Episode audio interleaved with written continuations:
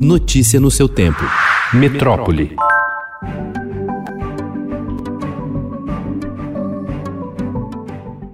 As dificuldades na importação de doses e de insumos para produzir vacinas são uma grande ameaça à campanha de imunização brasileira, iniciada anteontem em São Paulo. Para especialistas, há risco real de a vacinação contra a Covid-19 ser interrompida em pouco tempo por falta total de imunizantes. O plano de imunização começou com apenas 6 milhões de doses da Coronavac importadas da China. Outros 2 milhões de doses do imunizante de Oxford produzidas na Índia já deveriam ter chegado, mas depois de dois adiamentos, o governo desistiu de fixar nova data para receber o produto. O volume disponível não é suficiente nem mesmo para vacinar os profissionais de saúde, que somam 5 milhões de pessoas no Brasil.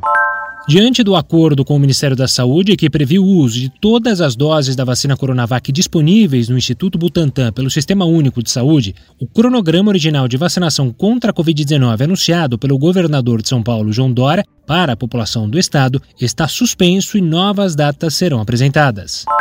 O lote inicial de 6 milhões de doses da Coronavac, que começou a ser distribuído ontem, será suficiente para a vacinação de só meio por cento dos idosos brasileiros e 34% dos profissionais de saúde do país, como mostra uma planilha do Ministério da Saúde com a divisão dos imunizantes por estado e grupo prioritário. Não há previsão de data para o recebimento de mais doses.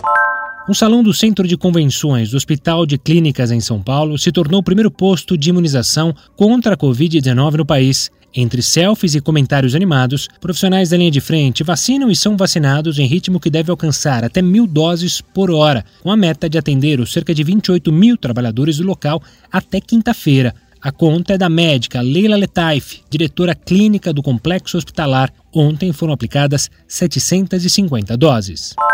Ao menos mais dois estados iniciaram ontem a vacinação contra a Covid-19 após o governo federal enfrentar problemas logísticos para distribuir as doses de acordo com a programação inicial. Depois do pontapé de São Paulo anteontem, Rio e Santa Catarina também já estão aplicando o imunizante. Além desses locais, só outros sete estados receberam as doses: Tocantins, Piauí, Ceará, Espírito Santo, Mato Grosso do Sul, Goiás e Distrito Federal. Outros estados, como o Amazonas e o Rio Grande Grande do Sul tinham a expectativa de que a vacina chegasse na noite de ontem.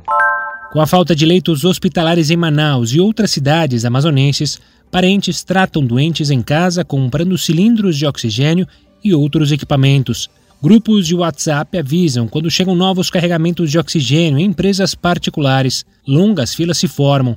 Um cilindro de 3 litros que custava mil reais está sendo vendido por 4 mil reais, diz um vendedor. Notícia no seu tempo.